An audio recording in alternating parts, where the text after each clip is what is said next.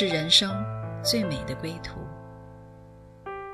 谁说只有在夜深才会想家？谁说只有会面才能倾诉？每个瞬间都在讲述一个故事，或许不经意的就能拨动你的心弦。来听听你的故事，我的故事。我们的故事，回家的故事，永远说不完。唯爱电台《回家之声》午间中文频道，听众朋友，大家好，我是主持人橘子，欢迎大家来到《回家之声》访谈节目。三十岁是一个人。生命当中特别的里程碑。今天我们邀请安娜和我们来说说她的人生三十年。安娜你好，橘子你好，啊、呃，听众朋友们大家好，我是安娜。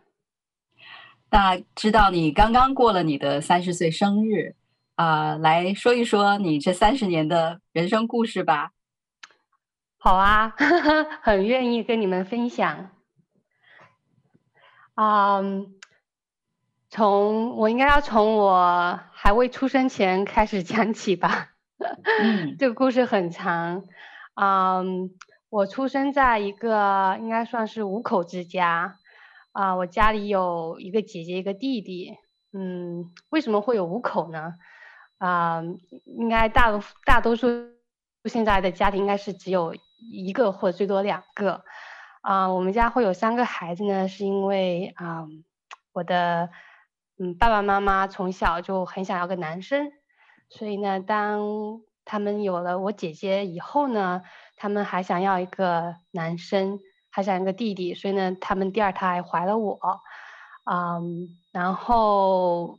因为因为第二胎是女生，所以他们想说哦，怎么办呢？所以他们。为了想要再要个男生呢，所以呢，他需要把我啊、呃、先过继给别人，对，所以我觉得我的故事应该从啊、呃、这个时候开始讲起。嗯，那你过继的一个经历是怎么样呢？啊、呃，其实从小的时候啊、呃，因为我是跟我的爸爸妈妈其实生活在一起的，嗯所以呢，我嗯。我并不是说真的好像是跟别人一起住，但是我出生的时候呢，我是先过继给了啊、呃，好像是我外婆啊、呃、那一方那一嗯他们的亲戚，但是因为我们家族，嗯、我们整个家族呢其实是没有女生的，他们生的就是我的伯伯叔叔叔叔全生的是男生，所以呢那时候当他们要把我过继给别人的时候，我二伯。他就说：“哦，我们家都只有一个女生，现在就是我的姐姐。他觉得说啊、呃，这么宝贝的女儿怎么可以过继给别人呢？嗯、所以他们就我二伯呢就把我领养了。所以呢，我算是我二伯的女儿。但是呢，我从小还是跟我爸爸妈妈生活在一块儿。哦，那在这样的一个安排里面，其实呃，对于那时候还很小的你来说。”呃，是一个什么样的呃感受呢？嗯，小时候呢，因为我是跟妈妈，其实我是跟我妈妈相处的时间比较多。嗯、我爸爸并不在啊、呃，并不常在家，因为他是在外地工作，一个星期回来一次。但是因为我妈妈很爱我，所以我没有觉得，我没有发现说我的内心好像有有特别的一个被抛弃的感觉吧。嗯，但是呢，从小的时候，每一次啊、呃，只要是我我外婆那边的亲戚，就是本来要领养我的那一家人来到我们家做客的时候呢，总是会提起这件事情。他们总会说：“嗯、哦，你知道吗？你差一点就成了我们的女儿了。”所以呢，他们就经常这种时不时的都会提一下。嗯，um, 所以我久而久之，我就觉得，哦，这些好像是一件很正常的事情，就是我自己当时没有觉得有什么，嗯，嗯，有什么特别的一个感触吧。嗯，但是虽然你没有一个感觉好像被抛弃，但是可能这样的一个安排，对于那个时候来来说，呃，你对家的一个概念啊，包括在家里面的你的身份呢、啊，是不是都是有一些困惑呢？嗯，是非常困惑，因为我是被我，呃，我我二伯领养了嘛，所以我的，嗯、然后我二伯对我也也很好，但我们不住在一块儿，嗯，所以每次我二伯一回来的时候，我就很开心，因为我二伯就很喜欢我，嗯、然后每次都说啊，你是我的女儿呀，你很乖呀，然后呢，加上我是我啊，我很怕我的爸爸。嗯，我我爸爸他是每个月啊，每个星期只回来一次，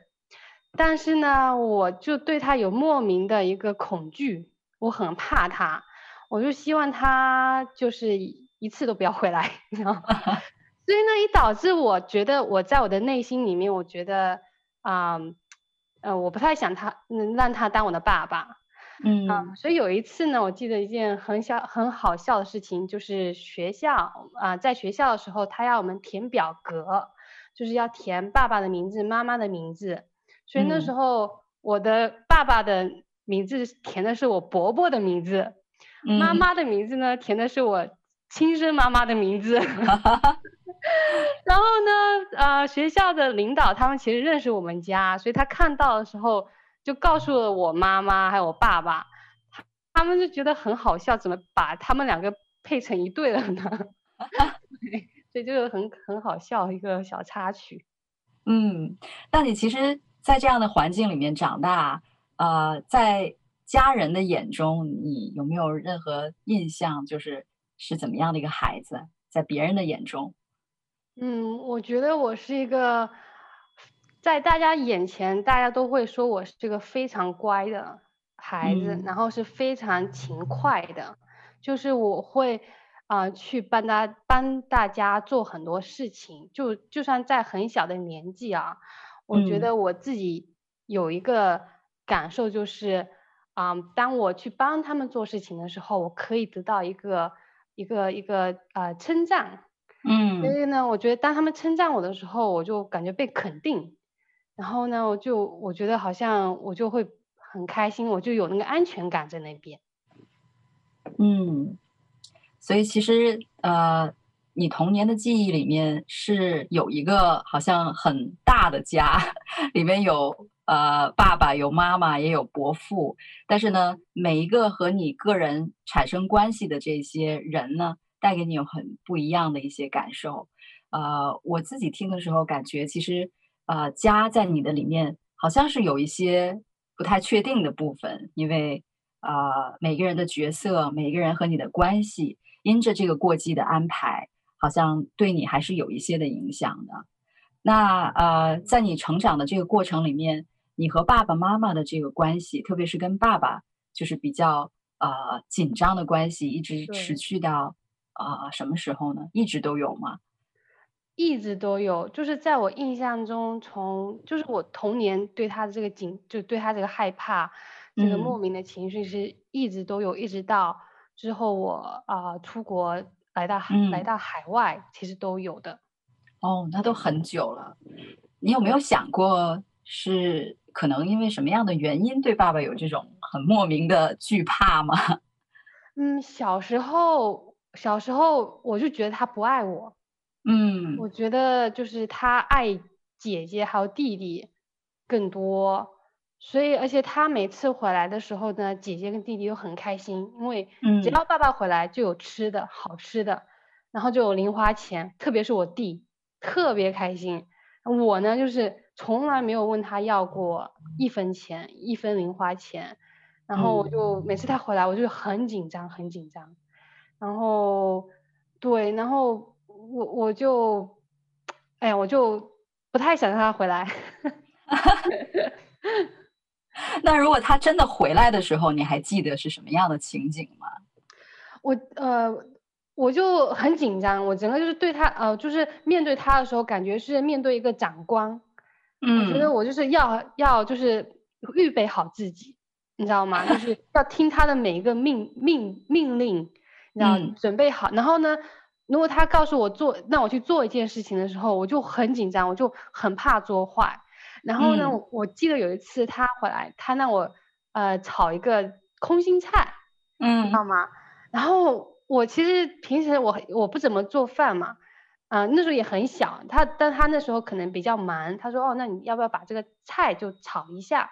嗯，我说好，我就炒了一下，结果呢，他说了一句，好像炒的有点老了，嗯，然后这句话你知道，他说完之后，我一直觉得天哪，我做的不好，我做的不好怎么办？他不开心了。嗯，因为每次他一就很紧张，在他面前我就非常像像很怕做错事情。嗯，所以你一方面很惧怕你的爸爸，但是其实你又很在意他对你的看法。对，我非常在意，我希望我希望他他就是在他面前我可以表现的好，他可以称赞我。嗯，但是呢，我爸爸其实是很少说话的人，嗯，他。不怎么不不怎么说话，我觉得，所以呢，他是个比较用行动表达他情嗯他心的人，嗯，嗯，他不太会用语言表达，但是我我小时候我其实不太不太明白，所以呢，当他不表达的时候，我就觉得他不爱我，然后他不不太喜欢我，加上小时候一直被说，啊、其实你你你，呃。要被送走了呀，你知道，更让我觉得哦，我我其实是不被他接受的，嗯，所以我感觉其实虽然那那个时候很小，而且对家里面的这些的安排不一定很明白，但是其实心里面你对家还有对家里面最基本的组成，就是啊、呃，你的爸爸和你的妈妈，其实在关系上你是很在乎的。那有没有什么记忆是你啊、呃、在？那段时间里面，呃，和家有关的，让你记忆很深刻的事情有吗？嗯，有一件事情，我觉得啊，呃，印象特别深刻，啊，呃，然后我我现在回想起来，啊，呃，我觉得那件事情也也是，嗯，呃，导致我内心一个很很没有安全感的一个因素。啊，我爸爸妈妈就在我小时候，可能像。啊、呃，我不记得多小，反正很小，可能一二年级还是幼儿园的时候，我忘记了。但是呢，那时候他们需要去啊、呃、别的城市去工作，然后去的时间又很长。然后那时候他准备要走的时候呢，啊、呃，其实我看到他收拾东西了，所以我知道说哦，他们要走了，所以我不想让他们离开啊、呃。而且那时候他是带着弟弟走了，然后呢。Oh. 对，然后那时候啊、呃，我就跟爸爸妈妈说，我就跟我妈说，我说你不要走，我不要去上学了。如果你要走的话，我就不去上学了。嗯，然后妈妈就跟我说，她说，哦，我们不会走的，然后没事，你去上学吧，我保证不会走。所以她还塞了零花钱给我，说你去买好吃的，然后去上学吧。嗯那我就觉得好啊，那你既然答应我了，那我就那我就相信你，我就我就上学去了。然后回到家的时候，放学回家的时候呢，我回到自己家的时候，我发现所有东西都空了。嗯，然后我走到我妈妈的房间，啊、嗯，我因为她房间也锁了嘛，所以呢，我需要走到阳台，透过那个窗户去看看。妈妈的房间里面的东西还在不在？嗯，所以呢，我透过那个窗，正好她那个窗帘没有完全的就啊、呃、拉上，所以我就看了一个小细，从一个小细缝里面看到那个妈妈的房间。嗯、呃，我看到的时候就是所有的被子、所有的床啊、所有的家具全被全部用布给遮住了，全空了。嗯、所以那时候我我我我的第一个感受说。妈妈走了，然后这个家，这个是我的家，但是现在我不能住了，我要跟外婆住。嗯。然后我那时候就好难过，好难过，我就哭了，然后我就大哭。所以，然后之后呢，我我的小姨为了安慰我，就带我去玩。去玩的时候呢，还把我妈妈给我的零花钱给弄丢了。哎呀，真是。对啊，我就觉得我我我我我不仅没了我妈，还没了钱，你知道吗？雪上加霜。我觉得更难过了。哇，我真的觉得你小的时候，在那么年龄很小的时候啊，好像就经历了很多。呃，一方面好像看到你其实是很在乎呃跟家人的关系，还有他们怎么样跟你相处，但是另一方面啊，呃，又经历了过季的安排，然后呢，还经历了就是你最在乎的家，好像一夜之间就变得空荡荡的。对，我想这个对你来说真的应该是一个很深的影响。那我们先来听一首啊，歌曲，不再被奴役。稍后我们回来继续听安娜的故事。你爱的旋律释放我生命，你爱似绵环绕我，从敌人手中你拯救了我，惧怕中的自由，我不再被恐惧奴役。因你是我天赋，我不再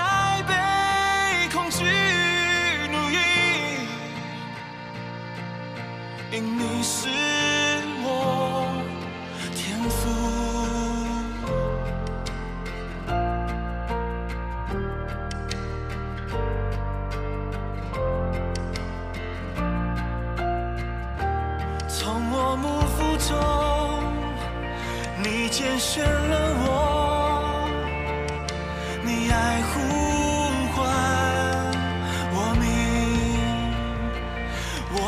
真的酒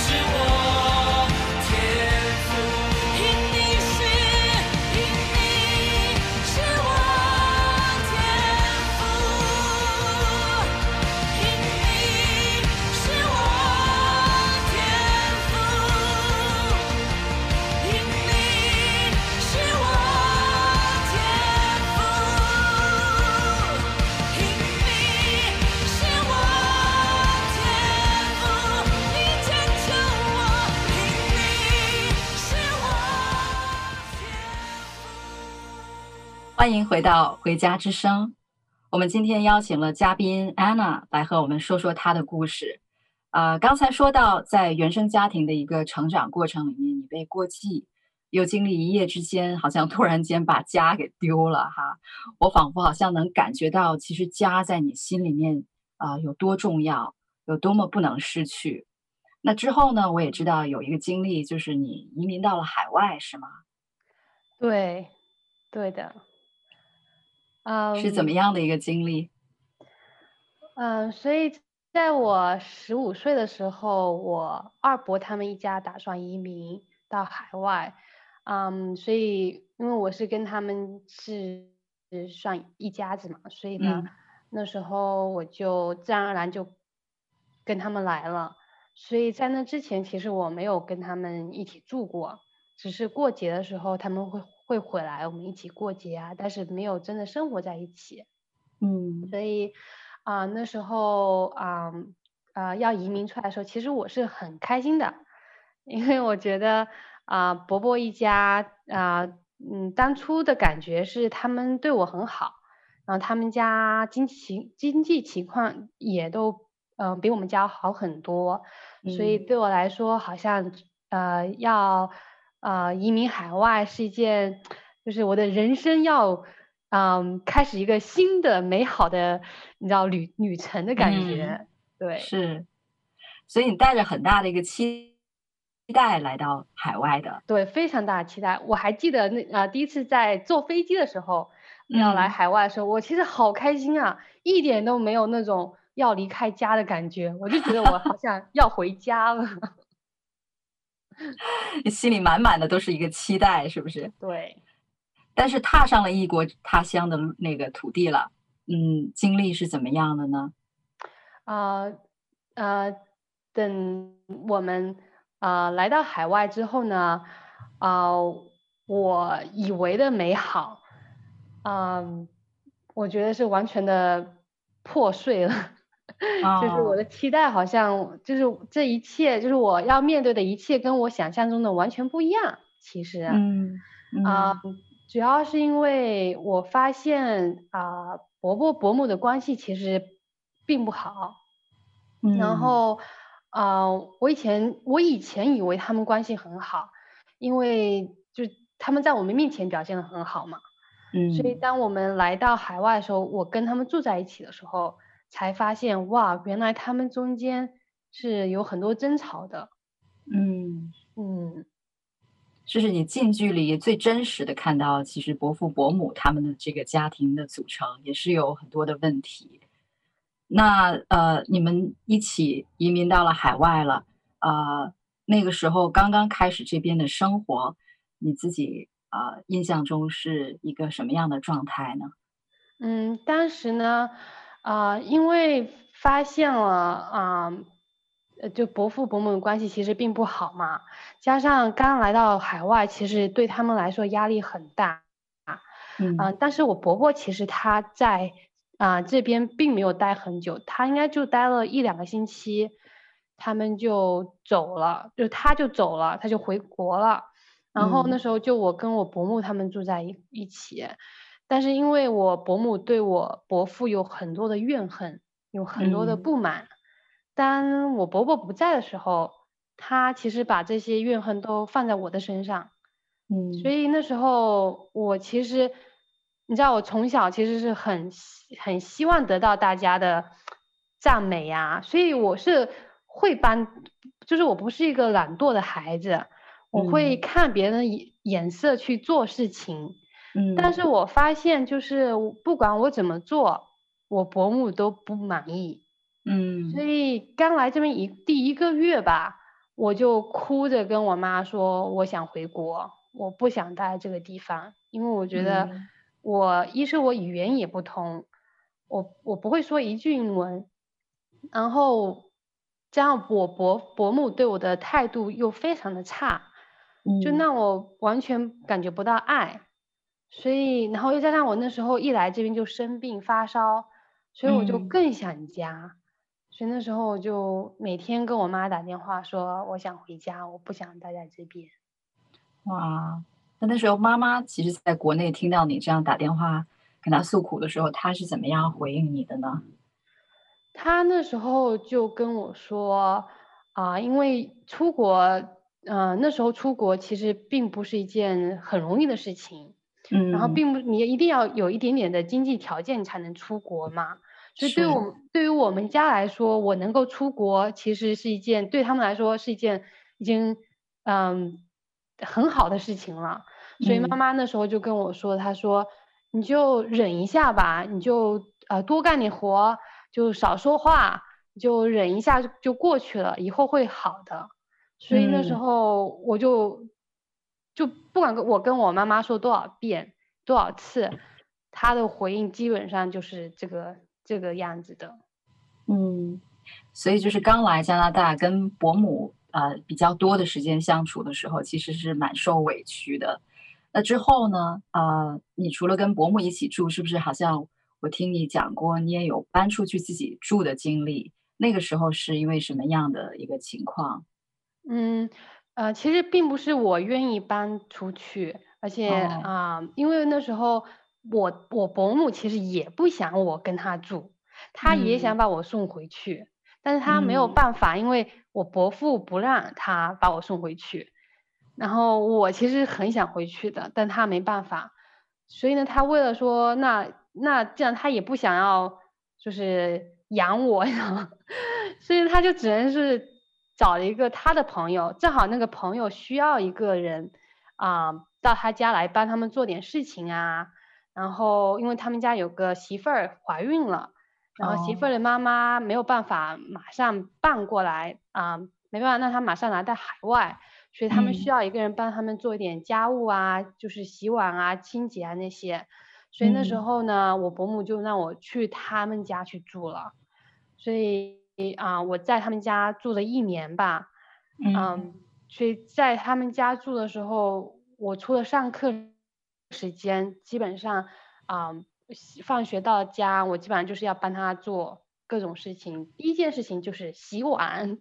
因为他们会把一天吃的东西就吃饭，吃完饭他们不会洗碗，他们就会站在那边，嗯，然后等等我回家洗，而且他们也不用洗碗机，中国人嘛就很不喜。欢用洗碗机，嗯、他们就会挤在那边让我回家，嗯、呃，洗，所以。啊，uh, 我应该在那边这样子过了一年，嗯，在这一年当中呢，我我其实很不开心，嗯，然后我记得有一次，啊、uh,，我有一个朋友，嗯，他就想来我想要来我家玩嘛，所以呢，啊、uh,，我说好吧，因为他其实是算是我认识的第一个朋友，然后他我呢我就让他来我家了。然后他来我家之后，他在我房间里面，他跟我说了一句话，就他看到我我的生活的状况之后，他跟我说了一句话，他说：“我怎么觉得你像灰姑娘呀？嗯，就是你好像就是被你的继母虐待，然后就就好像帮他们，你知道在做的，嗯，帮他做很多事情啊，被就是被很不不不公平的对待。”所以那时候我觉得我第一个，嗯、我第一那是我第一次反应过来，哇，好像是呀，我好像确实，嗯，不是我我生活的不开心，然后我真的觉得跟我小时候在家里面的情景是完全两个样，就是在中国的时候，我其实是很开心的，跟我妈妈生活在一起，我非常非常开心，但是来到海外之后，啊、那一年我觉得我都没有笑过。我觉得，嗯，嗯，就人生，我觉得是人生一个低谷吧。嗯，是我听到这里都觉得蛮心疼的，就觉得，嗯，好像你小的时候也经历过，呃，印象很深刻的，好像家是你很期待、很渴望的，但是呢，好像一夜之间就说没有会没有，然后呢，到你来了海外，其实是满心的期盼，但是。啊、呃，又经历梦想再一次破碎，然后我也看到你好像一直都很努力、很积极向上的来生活，但是呢，在这些经历里面，好像也变得越来越暗淡。嗯，差不多在这样的一个时间里面，嗯，应该说是你生命里面很低谷的一段时间。啊、呃，有没有一缕光照进你的生命当中？我觉得，嗯，有。我觉得那是我，我觉得是我生命的一个转折点。嗯，就是啊、呃，我来到了教会。嗯，啊、呃，怎么我我是怎么来到教会的呢？啊、呃，其实是一个非常非常啊、呃，一个很呃。好笑的事情啦，嗯，我我其实对教会是没有概念的，但是那时候我有个朋友，他呢是每周都会去教会，然后有一天他就就放学嘛，周五放学，他就说啊，就教会有个男生在追他，嗯、啊，然后我们。我们共同的一个朋友就很兴奋说啊，那个男生怎么样啊？长什么样子呀？我们要不要去看一下他呀？然后呢，因为正好他们周末有个 barbecue，有个烧烤在海边。然后呢，他说我们一起去吧。然后他就把我给拉上去，跟他们一起去看那个男生。所以呢，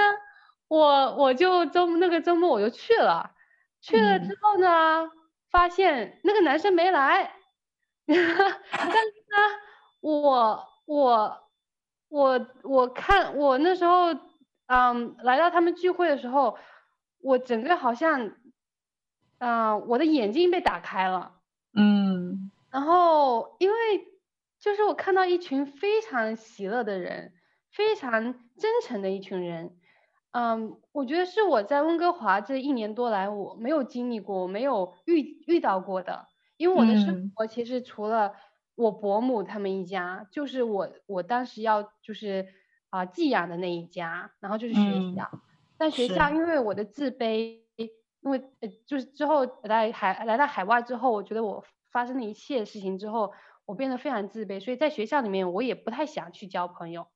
嗯，那这样语言也不通，所以对我来说，我的生命里面嗯、呃，就是在海外那一年多。我没有遇到任何一个一件事情或一群人，可以让我感觉到快乐或喜乐的。嗯，所以当我来到那个 barbie 那个海边的那个烧烤的时候，我我觉得我非常震惊，你知道？嗯，我觉得天呐，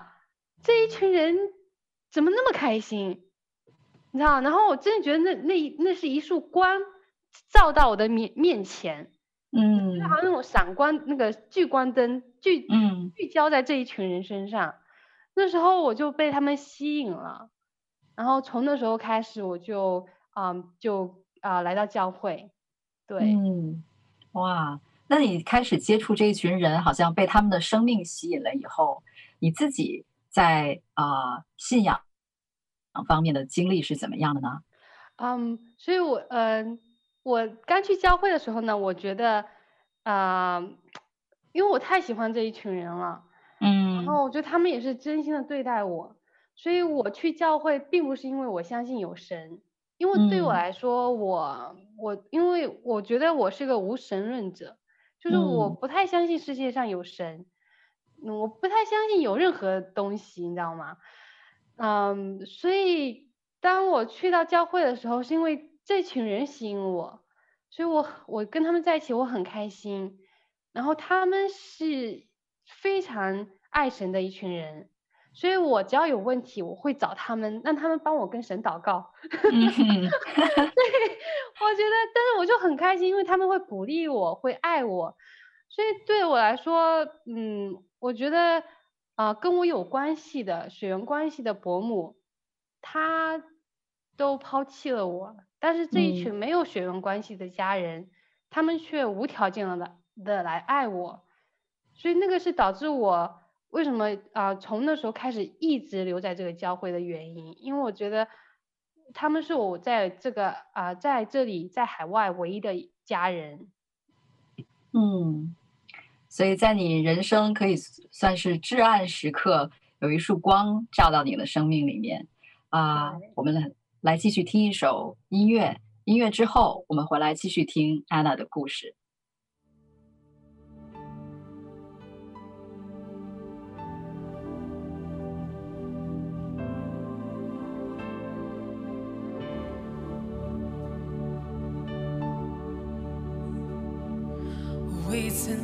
结果你和他的爱，在我还软弱时，你就等待，你永不放弃我，你凡事相信，你爱就如大海，永不止息。我未曾了解过你何等的爱，在我还软弱时，你就等待，永不放弃我，你凡事相信，你爱就如大海，永不止息，圣洁神，全然美丽，却是被。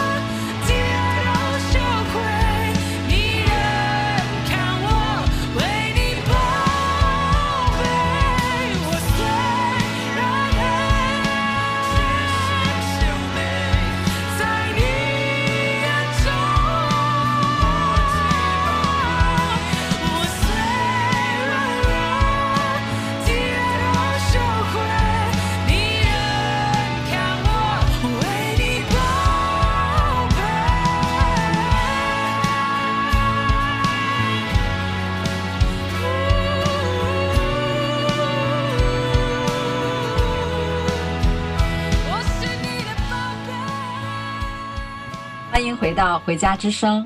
啊、呃，就像刚才歌曲所唱的，我们今天邀请的嘉宾呢，是一位好像现代版的灰姑娘一样，但是呢，孤单软弱的时候，却不知道有一个美好的奇遇要找到她。啊、呃，安娜，请你来继续跟我们分享你的故事。啊、呃，刚才你讲到说，在你最啊、呃、孤单、最失落的一段时间，遇到了一群人。你的生命也被他们深深的吸引，那之后，呃，你也开始了回教会，啊、那这一段时间里面，从你自己还没有跟神建立一个直接的关系，当你有需要，都是把带把需要带到别人的呃当中，让别人为你祷告的。那你自己是什么时候开始个人的经历这一位主呢？嗯，我觉得啊。我真正开始经历这位神，是我高中要毕业的时候，嗯、呃，那时候其实因为在高中这几年我没有好好的上上过学，因为我不太知道怎么去学习，加上我的英文也不太好，所以呢，啊、呃，导致我没有什么目标，然后每天是就是觉得过一天是一天。直到要要毕业的时候，才发现哦，我毕不了业了，因为很多课都没修修完。所以那时候我觉得啊、呃，突然间我觉得好像我我不知道，我我就跟神祷告，我说神啊，你来帮助我，给我一个目标。所以那时候神就告诉我说，你要你的第一个目标就是你要先毕业。所以呢，我说好，那你告诉我怎么怎么学习。所以神就亲正是亲自带领我。就是啊、呃，之后我上的每一节课啊、呃，他都帮助我啊、呃。我因为我没有办法毕业嘛，就是我读完十二年之后，十二年级之后，其实啊、呃，又到别的地方去修完剩下的高中课程。嗯，然后在十二年级以前呢，我基本上每天都翘课，就是翘，就是因为不想学习。但是当我决定要啊、呃、听神的声音，顺服他的时候。神其实真的帮助我，我没有再翘过一节课，就我的十二年级没有翘过一节课，嗯、然后到之后要去在外面再拿课的时候，啊、呃，我也是非常认认真的去上课，然后白天上课，晚上打工，然后到最后真的就是修完了高中的课程。我记得就印象很深刻的是啊、嗯呃，就是我的最后一门课英文课，啊、呃，那时候他。因为那门课对我来说，我只有一次机会，就是如果啊、呃、这时候我没办法修完的话，拿个好成绩的话，我就不能报大学了，我要再等一年才能报大学。嗯、然后那时候我就跟神祷告，我也让啊、呃、教会的阿姨帮我祷告，替我祷告。所以那时候阿姨她，我给他们发短信，就是我要啊、呃、考期末考的时候。我就很紧张，我真的是一直祷告，然后我就发短信给阿姨，给教会的牧师，我说你来帮我祷告吧，因为我要、嗯、我我要考试，然后这个考试很重要，所以那时候他们真的是在开会的时候啊，他们还到一就是他们啊、呃、还啊、呃、走到一旁，就专门为我祷告，然后神真的是听了我们的祷告，嗯、然后我真的拿了一个很不错的成绩，然后之后报了大学，所以从那时候开始我就知道哇。我觉得神那个神是真实的，就是对我来说啊、我真实经历了他啊、呃，他的每一步的带领，所以之后其实很多嗯，在我的啊、上大学的啊、选专业的上面也是神，也经历了神，然后这样找工作，你知道吗？也也看到神是真的是非常清楚的告诉我，他为我预备了一份就是非常好的工作，所以。所以我觉得那时候以前我没有经历过啊，我觉得我是我看到这个这个好的神从阿姨他们身上到现在呢，我是自己经历了，自己亲身经历了，然后他是我的神，他变成了我的神，对，嗯，我记得好像有一个让你印象很深刻的一次，在祷告当中被阿姨服侍啊，那那个祷告也是对你。有很深的一个影响，你还记得那一个事情吗？对，嗯，因为在高中的时候，其实我，嗯，其实我很自卑，就是因为我我觉得来到就从小被抛弃，你知道吗？有那种一直被抛弃的感觉。然后到了到了海外之后呢，我觉得我又住在别人家，寄人篱下，我又没有一个完成完整的一个家庭，也导致我非常自卑。嗯、然后，嗯，所以我其实去教会的时候我很开心，但是一回到家我就很失很失落，就是那个反差非常大。嗯、所以呢。我觉得我有好几度，我其实我觉得我我有很严重的忧郁症，嗯，所以每次回到家的时候，我就非常的忧郁，啊、嗯，以导致有一次的时候，我觉得非常低落，低落到一个程度，我觉得我没有我没有办法了，我觉得我就是没有办法活在这个、嗯、这个世界上了，你知道吗？我觉得没有完全没有意义，嗯、所以那时候我觉得不行，我觉得我我需要找那个阿姨，我需要找一个人来陪我，所以我打电话给那个阿姨，我说你可不可以来？陪我，我需要她的帮忙，嗯、需要她来陪我，所以她那时候就马上到我家来陪我祷告，来陪我哭，我甚至从头哭到尾。嗯、然后呢，她最后嗯，在祷告中，嗯，在祷告的时候，他对我说了一句话，他就说，他说安娜，你要知道你是谁，你要知道你你的身份是是是是上帝的女儿，你是一个公主。嗯你要知道，你的爸爸是个创造了世界万物的啊、呃、神，他拥有的啊、呃，他拥有世界万物，他非常有钱，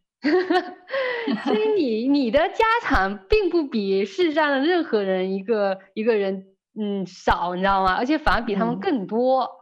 所以三号就是这他的这句话，就是好像真的是打到我的心里面。我说哇，我是上帝的女儿，我真的是上帝女儿，我是他的公主，他非常爱我。所以从那时候那之后呢，我觉得这句话这个祷告就是一直印在我的身上，印在我的心里面。嗯、我一直带着它去，每次就是在教会里面分享的时候，我就很爱，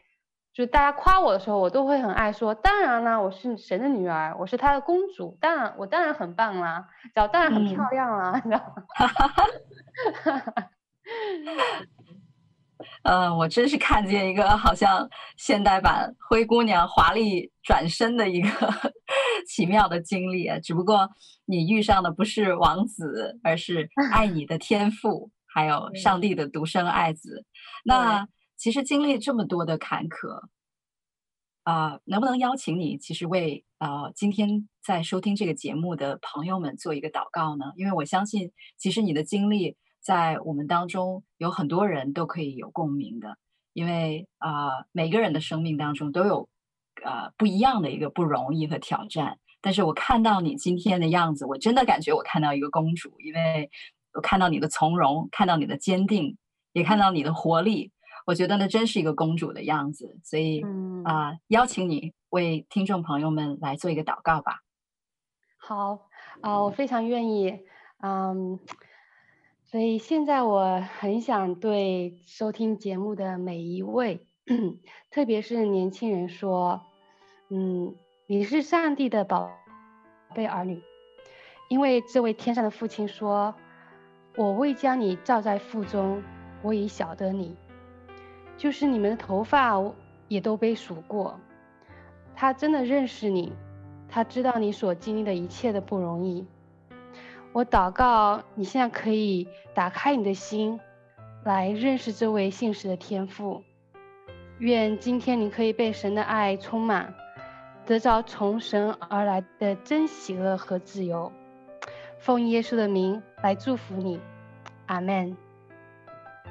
谢谢你，安娜，分享你人生的三十年故事啊，我觉得真的非常奇妙哈、啊。前面的十五年啊，是你在国内在原生的家庭里面。但是呢，后面的十五年呢，好像神又很奇妙的把你带到另外一个地方，为你预备了家，为你预备了很丰富的啊、呃、他的祝福和产业。所以啊、呃，谢谢你今天在我们当中来啊、带下这样的一个祝福。我相信，特别是对于年轻人来说啊、会是一个很大的一个鼓励。谢谢，嗯，对，希望所有能听到这个广播的。啊，听众的朋友们啊，希望你都可以被啊我的见证来祝福到，因为啊，其实我很感恩，我可以在这么小的时候就认识神。虽然说经历这一切不容易，但是啊、当我认识了他，我我是很被祝福的。我觉得我的现在的生命是非常丰盛的、丰富的，所以也希望你们可以来认识这位天父，然后也希望你的生命得到完全的祝福。感谢你们，谢谢你，谢谢你，安娜。听众朋友，如果你也想说说你的故事，欢迎发送电邮和我们的栏目组联系，邮箱的地址是 v o h o m i n g。at gmail dot com，谢谢你收听今天的回家之声，我们下一次再见。